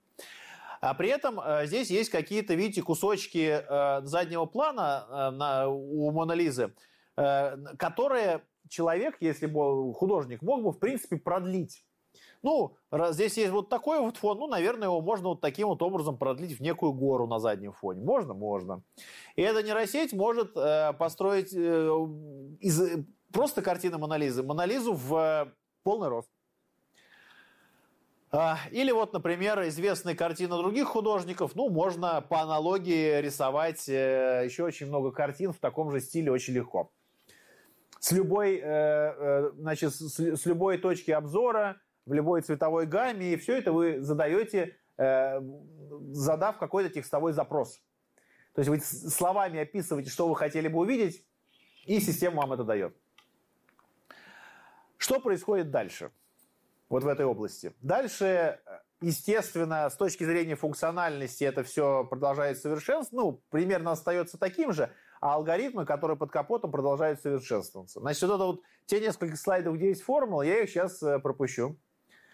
А для тех из вас, кто э, знаком, оказывается, что можно генерировать картинки не только используя ганы э, и ставя соответствие между текстами и картинками, как я рассказал, а можно еще использовать для этого случайные процессы. Ну, все, например, э, понимают, что там какая-нибудь цена акции, а в зависимости от времени, такой какой-то случайный процесс, который сложно спрогнозировать. Или какие-нибудь физические показатели, так как температура меняется, тоже достаточно, э, может быть, э, случайный процесс, э, который тоже не так просто спрогнозировать. Для этого существуют специальные математические модели, которые описываются диффузионными уравнениями. Давайте отвлечемся от математики. Главное другое, что на основе этой теории ее, кстати, заложил один из основоположников теории вероятности и диффузионных процессов, это Андрей Николаевич Колмогоров, один из величайших математиков 20-го столетия, наш с вами соотечественник. Удивительный факт, но те результаты математические, которые вот в 50-х-70-х годах были получены им и его учениками и другими учеными, работающими в теории вероятности случайных процессах, некоторые из этих результатов сейчас активно стали использоваться вот в этой, казалось бы, такой отдаленной области искусственного интеллекта, связанной с э, генеративным моделированием. Так вот, о чем речь? Если у нас э, есть какая-нибудь произвольная картинка случайная, которую мы взяли из интернета, мы можем ее зашумлять постепенно, так сказать, подмешивая э, к этой картинке некоторые, э, некоторый шум. Ну, вот этот процесс вы видите здесь. Вот если мы такую нейросеть построили, э, такой диффузионный процесс построили, который для любой картинки это может сделать, можно построить нейросеть, которая любой шум таким же образом в обратную сторону расшумит. Вот чтобы это сделать, как раз используется теория случайных процессов, о которой я, ну, об одном из создателей которой я упомянул. Так вот, этот способ оказался гораздо более продуктивным с точки зрения качества получаемых результатов. Ну вот здесь приведены первые результаты в районе 2020 года. Пишется текстовой запрос «кошка» там, э, или мы хотим там э, э, банановый лист с лимонами на нем или еще что-нибудь, и получается изображение очень высокого качества, высокой степени детализации, соответствующее этому тексту. Дальше больше – таким образом, очень много разных картинок можно генерировать. Ну, вы видите, э, что получается. А, и э, все это делается и в разных стилях с учетом э, текстового запроса, который вот прописывается в качестве некого дополнительного входа в эту диффузионную модель. То есть эта модель одновременно основанной как и на диффузионном процессе, так и внутри еще сидит некая специальная нейросеть, которая обрабатывает текстовой запрос, которого ей подали, и специальным образом траекторию этого диффузионного процесса меняет. А, как только люди поняли, ученые поняли, что так можно делать, сразу появилось большое количество компаний э, или моделей от крупных уже существующих компаний, которые стали э, такого рода э, инструментарий изготавливать и предоставлять пользователям. Ну, бесплатно в каких-то рекламных целях, а по факту, естественно, подобные инструментарии специальным образом адаптированы используются в различных бизнес-приложениях. Ну вот здесь приведены примеры э, разных моделей 2022 года. Э, так, ну технические детали я уберу. Э, вы видите, что картинки могут получаться супер детальные, очень качественные и весьма фантасмагоричные, как здесь, здесь нарисовано. А это вот некоторые сравнения моделей уровня 22 года. Вот три, три модели, которые в тот момент существовали. Э, модель э, далее вторая. Midjourney и Stable Diffusion. Все они изображают э, лорда Вандерморта, это сказочный герой из э, известной, известной сказки. Но видите, они изображают, поскольку эти модели обучены по-разному, обучены на разных, изображ... на разных выборках изображений реальных, а результат у этих моделей получается очень разный в своей сути. Здесь более мультяшно, а здесь, видите, такой очень прям близко к фильму ужасов. То же самое, например, с Черчиллем, который, фигурой Черчилля, который стоит на переднем плане. Тоже получается по стилистически очень разные. Естественно, сейчас уже люди научились и этим манипулировать, то есть надо просто специальным образом задавать текстовой запрос, и этим тоже можно конфигурировать, в каком стиле вы хотите картинку. А, исследования подобного типа ведутся и в России. А, есть э, несколько крупных компаний и организаций э, научно-исследовательские, которые занимаются как разработкой алгоритмов, так и обучением соответствующих моделей. Это требует очень много вычислительных ресурсов. Ну, в частности, э, Сбер и Эйри, это вот одно из, это научно-исследовательский институт искусственного интеллекта, где в том числе я Э, руковожу научной группой, выпускает модели в линейке Кандинский. Э, ну, с каждой итерацией эта модель все больше и больше и выдает все более качественные результаты. Э, я, опять-таки, наверное, сейчас пропущу некоторые технические подробности. Интересно, что функционал, который сейчас можно получить, он очень большой. Это фактически любая ну, это, это фактически любые возможности к тому, чтобы модифицировать фотографии. Вы можете добавить э, к фотографии там некоторый запрос специальный и сгенерировать продолжение этой фотографии. Вы можете сгенерировать э, какую-нибудь эмблемку, вы можете к э, фотографии написать, э, это значит, я хочу сгенерировать фотографию с дорогой, которая уходит в закат, потом дописать красная машина на дороге, а потом э, дописать там рассвет еще. И в итоге у вас э, картинка будет постепенно меняться, и получится то, что вы хотите. А, можете э, картинки любые переделывать в стиле других картинок и так далее, и так далее. Здесь очень большое количество возможностей, и это делается фактически в несколько кликов. Ну и, естественно, некоторая сноровка нужна, чтобы правильно сформулировать текстовой запрос. А, технически это очень сложные нейросети с огромным числом параметров, огромным числом преобразований, которые могут учиться, то есть настраиваться на суперкомпьютере а, недели. И это требует, конечно, очень значительных вычислительных затрат. Но после того, как вы это сделали, эта нейросеть э, уже может работать э, очень, э, просто на применение э, быстро и достаточно эффективно в вычислительном плане. Вот здесь приведены примеры картинок, которые существующие нейросети, вот, ну, буквально которые сейчас в этой области есть, могут генерировать в ответ на конкретный запрос. Ну, вот здесь картинка, которая э, запрос значит, сгенерирует мишку с балалайкой. Вот что дает Кандинский 3.0, это как раз современная модель от Сбера. Это Кандинский предыдущая версия, это западные варианты. Э, вот что получается в случае э, там, другого запроса. Э, ну, еще несколько примеров. Вот, например, такой непростой запрос, значит, это панда, которая рисует рисунок на, в чашке латте. Э, и э, модели, допустим, э, от заграничных, скажем так, поставщиков, они в этом смысле могут не всегда качественно генерировать то, что надо. Здесь получилось, в принципе, достаточно разумно. Но понятно, что такой фотографии в реальности, ну, ее, ее, ее, ее нигде не было. Никогда. То есть понятно, что панда никогда даже близко рядом с чашкой кофе латте не, не стояла. И нейросети в этом смысле не, не, не на чем обучиться э, и получить какую-то информацию, как это могло бы выглядеть. Но, тем не менее, она справляется и рисует что-то вполне себе удобоваримое. А, еще один важный момент. Э, можно, э, как я уже говорил, добавлять новые объекты нетривиальные или просто продолжать. Вот Чебурашка на Красной площади продолжается картинкой, э, которая э, какой-то берег, берег моря. Значит, и все смотрится очень органично.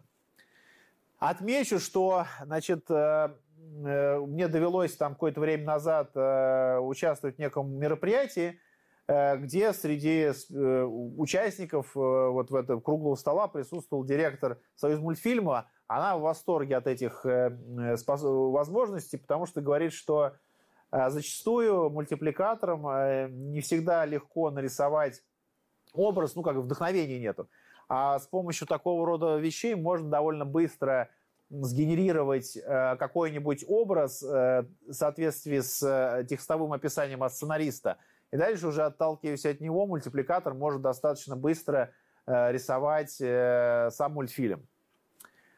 Окей, мы видим, что успехи есть значительные в деле генерации визуального контента. А что с видеоконтентом? Это то, что еще пока делать хорошо не получается. Значит, э, здесь э, приведена некая перспективная э, идея, как можно было бы генерировать и видеоконтент. Ну, представим себе, что вообще, что такое видео? Видео – это последовательность картинок, последовательность кадров, где каждый следующий кадр не так сильно отличается от предыдущего, правда ведь? Значит, если бы мы сгенерировали несколько опорных кадров, скажем так, а потом как бы между ними э, примерно спрогнозировали, что должно быть, мы могли бы получить какой-то набор из последовательности кадров, который бы образовывал бы, преобразовывал бы отрезок видео. Это уже удается сделать, но, конечно, вычислительная задача еще более тяжелая, и результат получается, ну, пока еще не такой хороший. Вот можете посмотреть. Вот здесь, значит, э, панда, э, значит, что-то там делает с кружкой латте. Здесь Дарт Вейдер играет на гитаре. И мы видим, конечно, здесь довольно, в принципе, довольно неплохо получилось. Он по грифу ведет рукой, что-то там пальцами делает, но видно, что гриф да, ломается. Ну, здесь там некоторый писец, который поворачивает голову, но опять-таки видно, что это кадры не всегда консистентны. А здесь еще больше примеров. Ну, вот эти мишки вообще отличные получились, на мой взгляд. Вот, но э, не все, не все еще хорошо. Это первые попытки.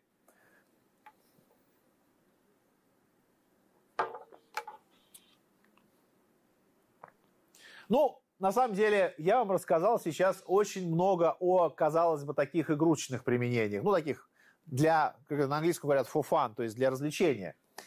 Но на самом деле, конечно, все это можно и уже используется для производства видеоконтента, ну, аудиоконтента и как хотите. Вот, например, NVIDIA Canvas – это такой графический редактор, э, и с помощью него можно очень быстро, э, с помощью этих инструментов искусственного интеллекта формировать какие-то пейзажи, э, картинки, которые вас интересуют. Это просто в разы ускоряет работу художника или дизайнера. А на самом деле есть и стартапы, которые активно такого рода инструменты продвигают. Есть вот целый репозиторий э, различных инструментов генеративного искусственного интеллекта в помощь дизайнерам, художникам, как хотите.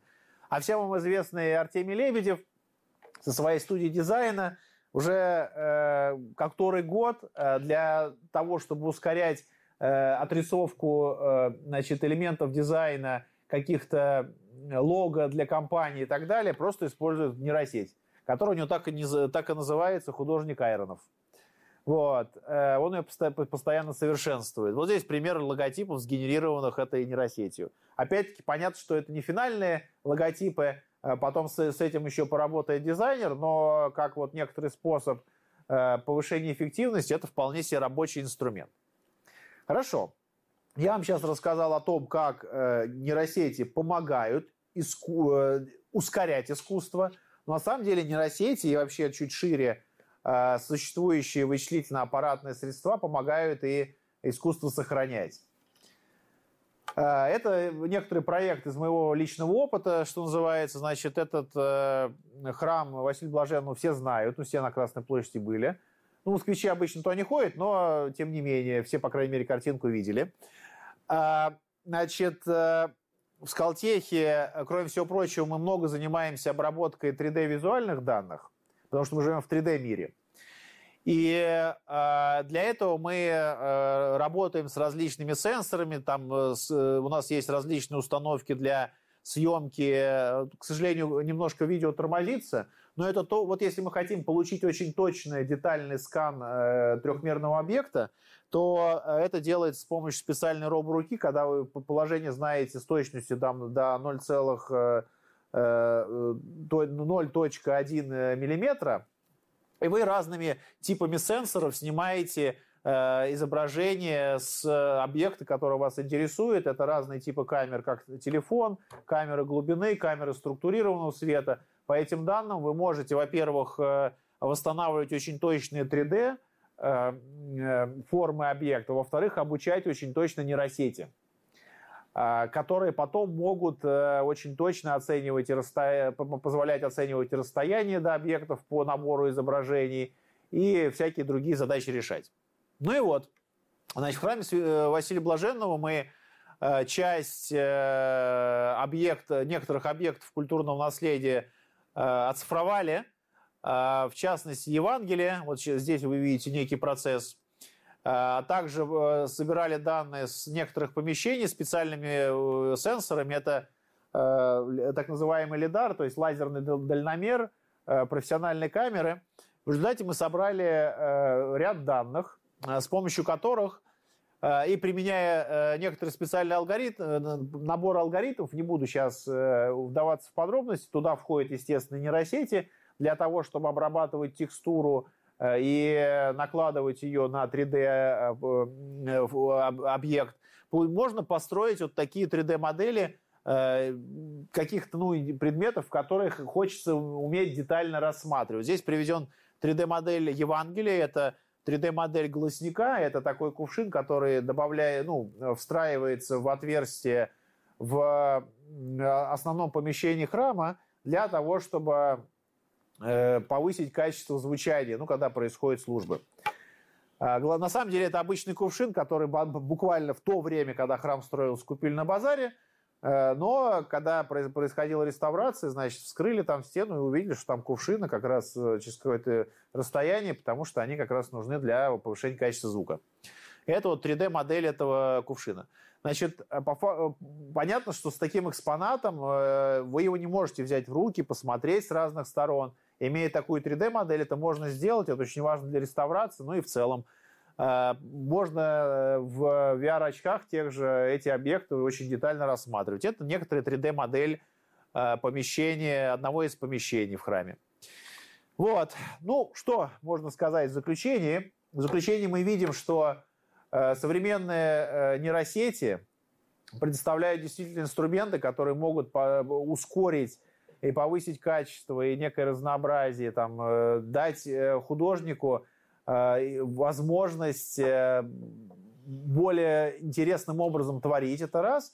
А с другой стороны, опять-таки, применяя эти методы, можно культурные, объекты культурного наследия оцифровывать и сохранять для будущих потомков и для того, чтобы это катализировать, проще было реставрировать и в целом был, был, был, доступ, был легкий доступ, если вы хотите просто что-то посмотреть.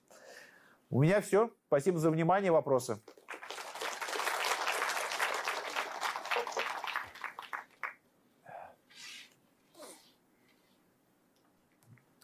В принципе, можно и э, с места, если я услышу говорить, я могу потом сказать, да. Ну, вопрос. А, Здравствуйте. Здравствуйте. А, у меня такой вопрос. А, недавно был 10-й Всероссийский съезд судей, и вот э, люди в мантиях, они приняли, естественно, постановление по итогам съезда, где весьма жестко выступили против искусственного интеллекта.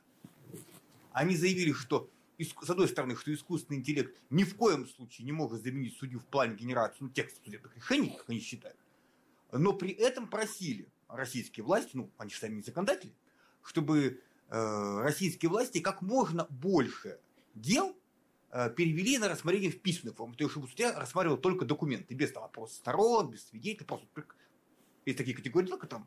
И вот вопрос, а насколько реально такие опасения? То есть, действительно ли могут, э, э, может искусственный интеллект заменить, условно говоря, судью? То есть, условно говоря, забрать все письменные материалы дела, там, письменные там, показания всех свидетелей, сторон и вынести решение. Или он не может? Ну, отвечая на этот вопрос, как минимум, э, искусственный интеллект точно можно использовать. Э, знаете, я бы не назвал это интеллектом все-таки. Ну, мне не нравится это. Да. Я, я, такой, я... такой маленький момент, а, потому что, например, есть такие моменты, ну, скажем, там оценка морального вреда. Скажем, ну, условно, сторона просит одну сумму, ну, судья должен как-то уменьшить. А как он уменьшает, никто не знает. Вот может ли как-то искусственный интеллект эту систему как-то унифицировать? Потому что тут такой вопрос. Но первый комментарий. Значит, э, сто процентов можно использовать подобного рода методы для построения каких-то информационных систем и гораздо быстрее искать и прецеденты, и похожие дела, и какие-то проверять э, несоответствия в законах, или наоборот соответствие. Вот такого рода ускорение работы э, для того, чтобы или повысить эффективность работы судьи, или наоборот проверять качество работы судьи, делать можно. И, наверное, может, даже и нужно. Почему бы нет? Потому что э, ну, мы все понимаем, что бывают ситуации, когда э, пишутся какие-то формальные отписки, и при этом э, возможности прям проверить, что это формальная отписка или нет, автоматизированным образом, вообще говоря, можно было бы, но при всем при этом просто за счет объема, огромного объема дел нету. При этом здесь, конечно, могут быть какие-то, значит, возможности для э, неправомерного, э, ну, скажем так, манипуляций э, потенциально, как у любого инструмента, это искусственный интеллект, опять-таки, еще раз, мне слово не нравится, это все-таки такая, э, некоторый специальный класс алгоритмов, который позволяет по набору похожих прецедентов какие-то делать э, ну, похожие прогнозы. Ну так вот, действительно, это можно было бы, э, это всего лишь инструмент. И если его не целевым образом использовать, то вы можете получать решения совершенно э, идиотские, не согласованные ни с действительностью, ни с текущей э, какой-то правоприменительной практикой. А более того, э, допустим, чат ГПТ и вот эти модели языковые, они, у них есть проблема с галлюцинированием. Э, был такой случай. Один из американских юристов, э, не разобравшись детально, э, попытался при подготовке к делу использовать чат ГПТ для того, чтобы чат ГПТ сгенерировал ему какие-то прецеденты, которые к его делу относятся. Чат ГПТ написал вполне себе разумное рассуждение, как языковая модель, который переварил огромное число текстов. Но по факту те, фак, э, те отсылки к тем делам, которые в этом тексте были, которые этот бедный юрист использовал, значит, они были несуществующие дела. В итоге там, у человека, ну, естественно, там лицензию потерял, какие-то там еще у него проблемы Это появились. как несуществующие? То есть таких дел не было вообще? Да. Об, об этом и речь. То есть, еще раз, использование бездумное этого интереса, этого инструмента – оно, ну, не, как и любой инструмент, его, э, от этого будет вред. Но при этом, возможно, еще раз повторюсь, э, в конкретных э, ситуациях эффективность повысить. А именно, как я уже сказал, там поиск информации, поиск каких-то несоответствий в, там, в судебном решении, что те, та последовательность, та аргументация, которая была в тексте – она не соответствует какому-то текущему законодательству или правоприменительной практике. Вот, например, проверка такого с такими методами, она как раз возможна. У вас там огромная масса дел. Вы не знаете, за какое хватиться, схватиться надо и проверить.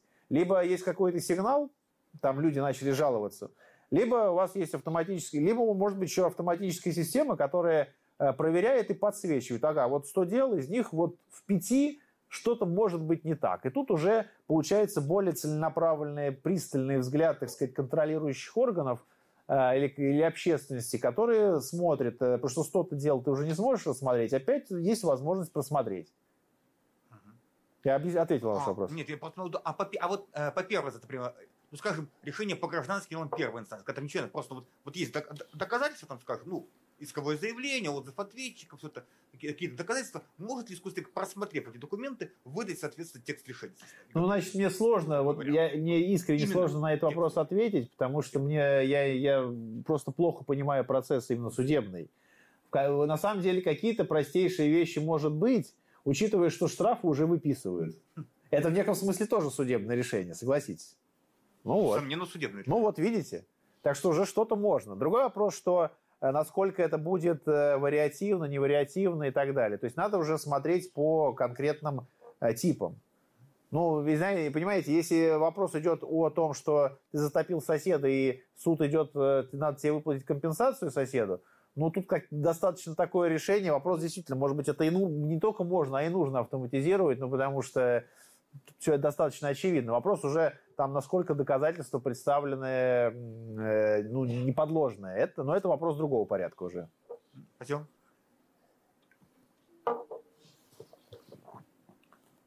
Да. А,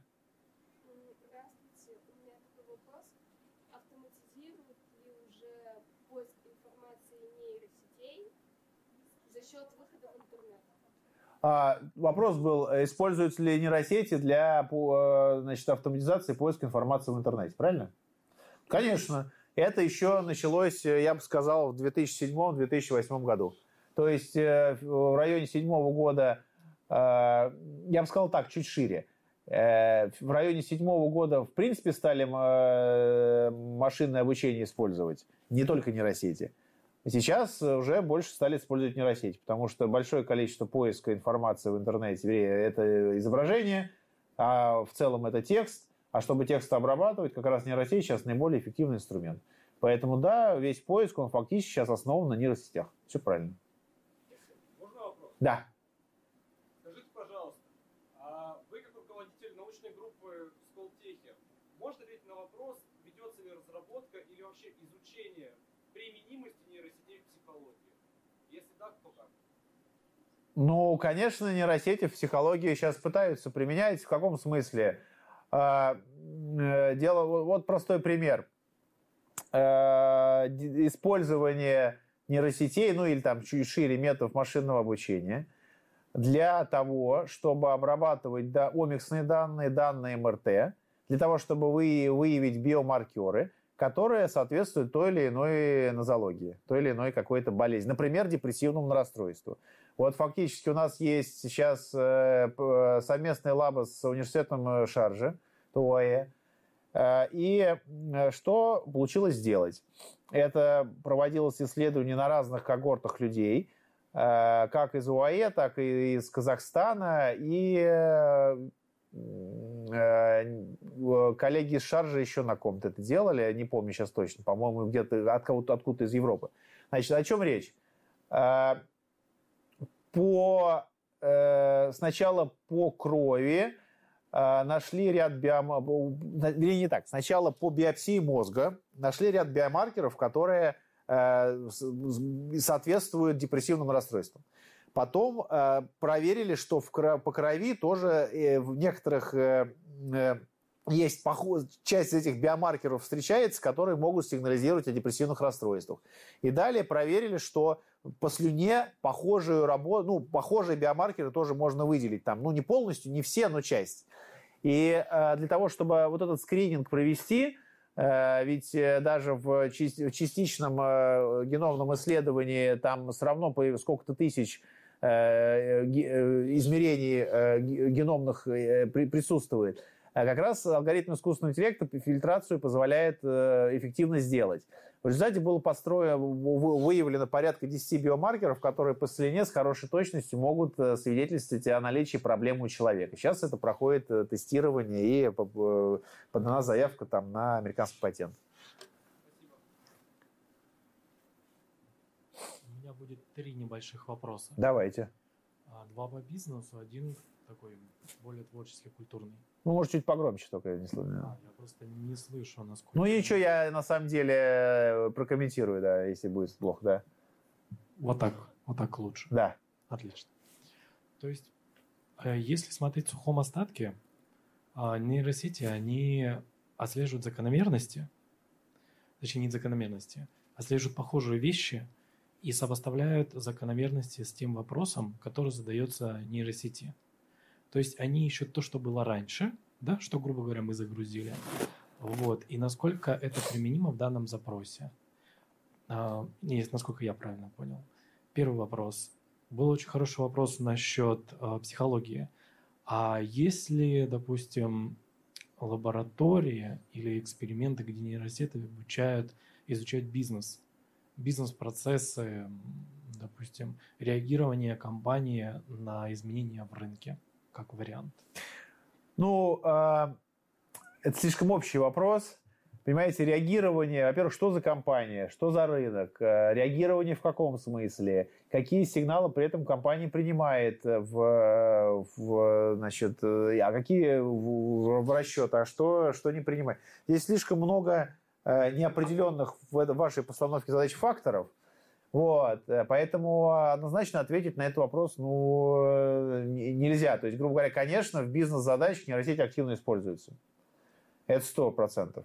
И поэтому, коллеги, слово сказать, тем из вас, кому интересно об этом узнать научиться этим технологиям, то, конечно, вы приглашаетесь в магистратуру Скалтеха, Э, где можно и про приложения э, изучить, э, каким образом эти приложения делать с помощью нейросетей, а также и какие-то фундаментальные знания получить и двигаться уже в научную сторону. Ну так вот, возвращаясь к вашему вопросу. На самом-то деле всю деятельность компании можно разложить там на какие-то частные задачи в целом.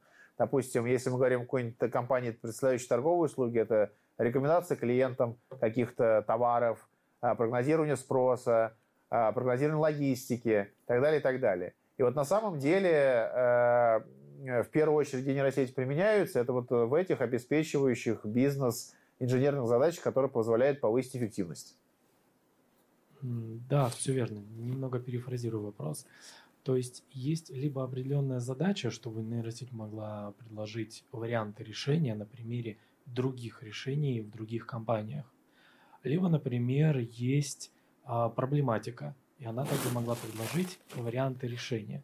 То есть это как эм, штурм, допустим, мозговой. Могут ли они участвовать в чем-то подобном сейчас? Ну, понимаете, э, еще раз, для того, чтобы такую вещь делать, требуется компанию описать тогда в виде некоторой системы. Это не всегда тривиальная задача. Э, готовых систем для этого я не видел, готовых инструментов я для этого не видел. Но, в принципе, с помощью нейросетей уже научились даже решать геометрические задачи из школьного курса. Э, недавно вышла статья Alpha, Alpha Geometry, так называемая, в которой э, нейросети вполне себе качественно решают геометрические задачи по математике. Казалось бы. Но решают. Хорошо. Более творческий вопрос плане мультипликации, что нас может ожидать в будущем при использовании нейросетей? Ну, а, представить себе, где там появится еще один черный лебедь. Вот никто не знал, что появится чат ГПТ, но это такая новая интересная технология, которая действительно хорошо работает. А, и сейчас люди активно ищут, где ее можно применить, чтобы от этого была большая бизнес-выгода. А, какие-то приложения уже существуют. Ну так вот, а, где появ... когда, где и когда появится такой новый чат ГПТ, это неблагодарное дело прогнозировать. Если же говорить о э, каком-то такой экстраполя... экстраполяции вот локальной, с учетом существующих вещей, ну просто э, каждая из этих вещей, она будет э, использована в... На самом деле, они уже, все эти вещи, они уже используются рядом с нами в мобильных телефонах, в Э, сайтах, э, в любом приложении, там, такси, допустим, э, за ним стоит алгоритмы, которые прогнозируют все эти вещи, спрос, оптимизация трафика и что угодно. И просто вы об этом не думаете и не замечаете. И просто дальше вот эта степень автоматизации, она будет ну, нарастать, и какие-то совсем базовые э, задачи, которые э, рутинные, будут уходить. То есть ускорять процесс, упрощать где-то. Ну, а да. Может ли это вырасти в то, что у нас, допустим, появится полноценный мультфильм, нарисованный в искусственном... Э, мультфильм, нарисованный искусственным интеллектом? Ну, в каком-то смысле уже есть попытки такие. Там, конечно, э, еще ручного творчества супер много, вот, но, тем не менее, вполне, да. Хорошо, спасибо. Пожалуйста.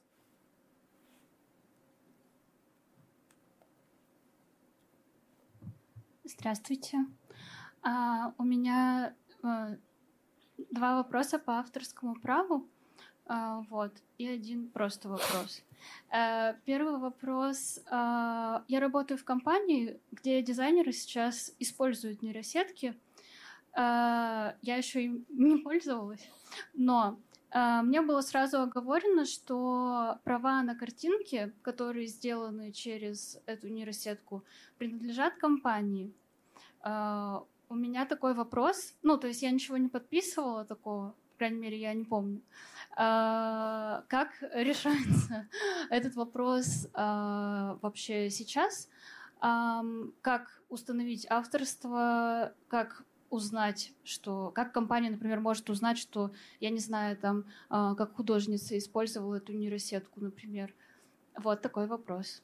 Ну, знаете, вопрос э, такой очень правильный. Э, я прям на него детального ответа не имею, потому что я этими вопросами не занимаюсь. Я краем уха слышу от коллег, что они обсуждают. Есть там Э, в моем окружении ряд юристов, которые прям занимаются специально юридическими вопросами, связанными с искусственным интеллектом, доверенный искусственный интеллект, кодекс этики искусственного интеллекта, вот Сберг, слово сказать, с другими компаниями организовал, ну, сформировал, и компании подписывают его.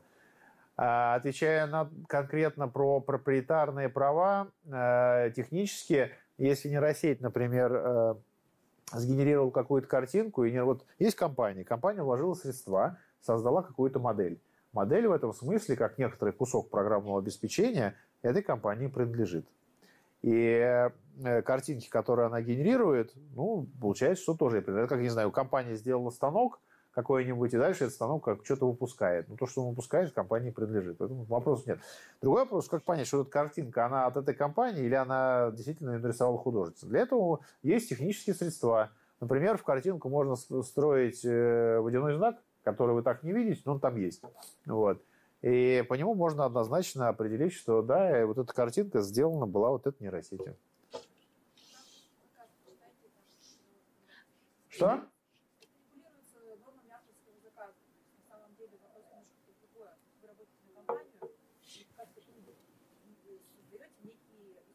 Ну, может быть, в микрофон, потому что коллегам будет, мне кажется, тоже интересно послушать, не?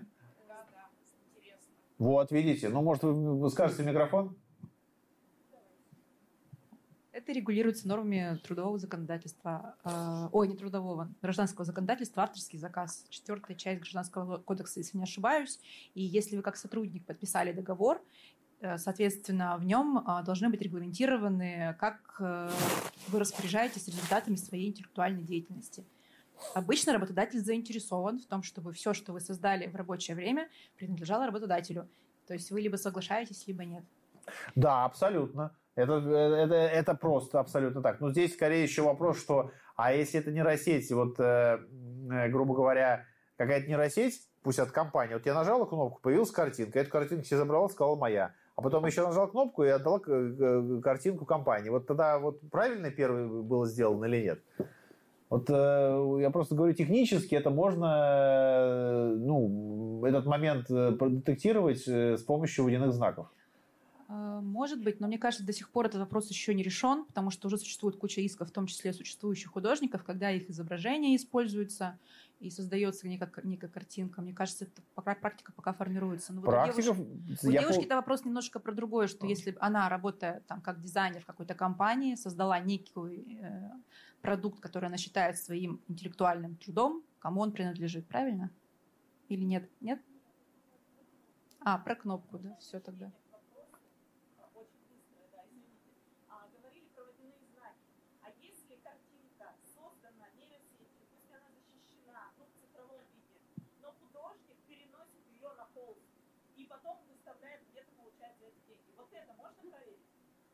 Нет, это, конечно, можно только сравнить. Вот. И дальше э, вопрос интересный. Вот это я, для меня вот это вот серая зона, потому что здесь получается примерно следующее. Видимо, представим себе, что нейросеть создала чебурашку, вы зарегистрировали товарный знак чебурашка, а потом нарисовали его краской на холсте. Вот эта краска, вот картина такая в случае с чебурашкой, она кому должна принадлежать? А, значит, он должен давать отчисление Э, э, значит, э, владельцу чебурашки или нет? Ну вот вопрос. Я, я, я в этом не, не разбираюсь. В этом смысле это копирование. Получается, что если этот образ был сделан нейросетью, принадлежащей компании, значит, образ компании принадлежит. А дальше произошло копирование. Ну вот в этом смысле, что говорит по этому законодательству с точки зрения там, при каких условиях можно копировать, нельзя, или сколько ты должен заменить, чтобы это уже не считалось копированием, это отдельный вопрос. Для меня это серая зона. А можно еще, пожалуйста, продолжение? Вот я вас слушала, тоже зашла в Кандинский и вашу фанду с латте достала. Я имею право ее использовать в рекламных кампаниях, если вот она мне мила, или нет? Кого вы достали? Панду. Вашу панду, которую вы... Это не моя панда. Я ее достала, да, я нет, если вам Кандинский сгенерировал, это открытый интерфейс. Ну, берите, берите эту панду и используйте. Я в данном случае, насколько понимаю, здесь никаких прав нет. Надо посмотреть, что там написали э, значит, э, конкретно сберовские юристы, потому что там на сайте Кандинского есть э, соответствующие соглашения. Вы на него подписываетесь, вы там пишете, я там согласен, что-то там галочку ставите. Вот там почитать надо. Вот. Но я подозреваю, что вполне возможно, что можете брать и использовать. А можно я еще задам про бренды тогда?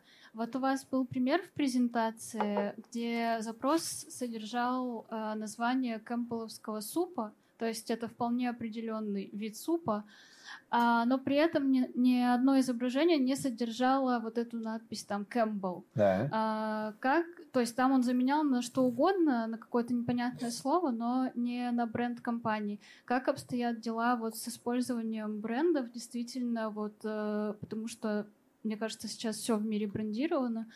Э, вот мой вопрос. Ну я не совсем понял, в чем он состоит вопрос.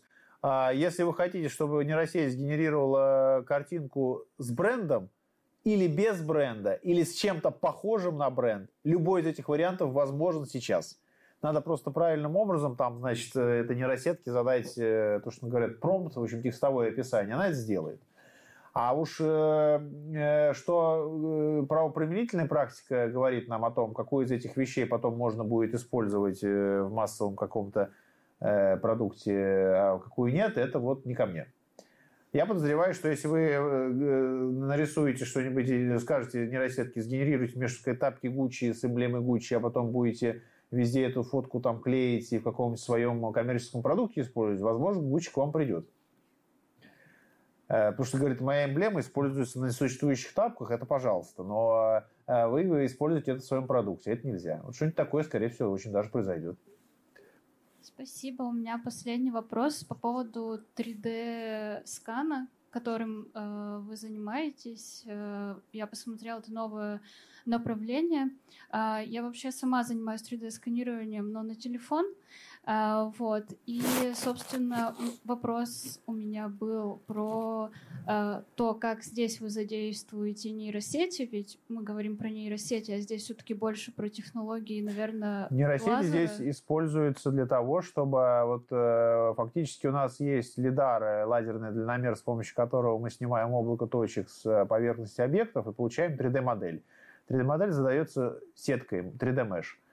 Вот, это такая, ну, возможно, видели в фильмах такая, как бы, из треугольничков такая, как бы, сетка. Вот, она просто описывает вот как форму. А теперь на нее нужно текстуру натянуть. Вот изображение там красное, зеленое, синее, вот здесь вот черное, там вот что, как оно выглядит, как оно свет отражает. Вот это вот нужно, вот, то есть фактически каждый треугольничек этой сетки, каждый на вершину его надо раскрасить и какие-то свойства туда записать э, так, чтобы потом, когда мы виртуально освещаем это, он там отражал свет еще чуть-чуть. Вот нейросети, они позволяют взять фотографии, которые вы э, сфотографировали с разных э, точек обзора э, этого объекта, и, э, так сказать, их спроектировать, и, короче, вот этот расчет сделать так, чтобы текстуру натянуть на эту 3D-модель. Все понятно, спасибо.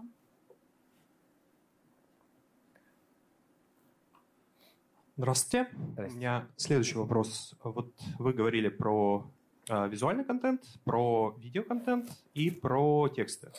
А есть ли какие-то хорошие наработки за последнее время по аудиоконтенту, связанные с э, искусственным интеллектом, нейросетями? Да все то же самое есть. А, и есть ли что-то перспективное, что ждать в ближайшие пару лет? Вот перспективно впечатляешь. Но... Ну, поня- понятно, что прогнозирование это неблагодарное дело, но все равно. Нет, но есть все то же самое, что я рассказывал. Также вы можете по тексту генерировать голос э, нужного вам человека, если у вас есть какая-то достаточно длинная запись этого, примеров этого голоса.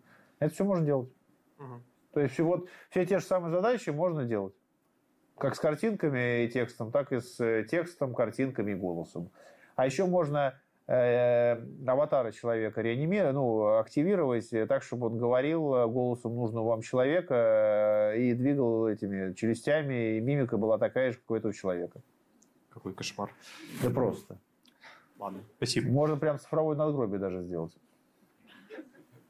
Это, это на, на, на оптимистичной, оптимистичной, но, на оптимистичной ноте за, заканчиваем наше обсуждение. Нет, смех смехом, а э, в принципе делать цифровые аватары людей по которые, ну, по крайней мере, мимикой чем-то похожи на людей по большому количеству видео и так далее, вполне возможно. Ну, там, конечно, будет много косяков, но э, там оживить условного Колмогорова таким образом до некой степени вполне возможно.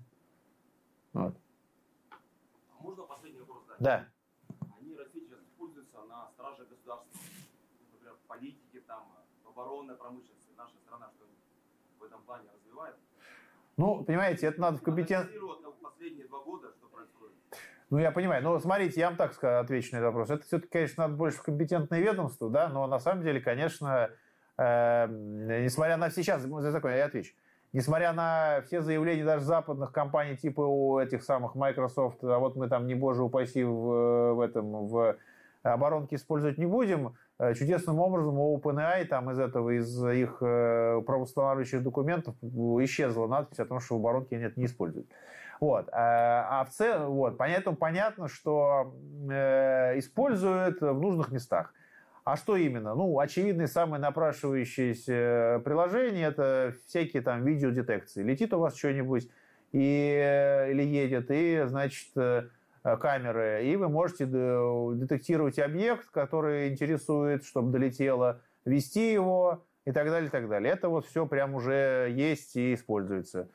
А, там детекция каких-нибудь э, неправомерного контента, но это тоже старая история, ей уже много лет, и это просто продолжает совершенствоваться. Поиск по, э, по всяким там э, текстовым сообщениям и чего-то злоумышленников или связывание одних людей с другими, ну, это тоже такая история очень естественная. Инструменты для этого тоже делаются. То есть, ну, как бы все в эту игру, к сожалению или к счастью, играют. Ну, как есть. Все. Друзья, спасибо большое за ваши вопросы.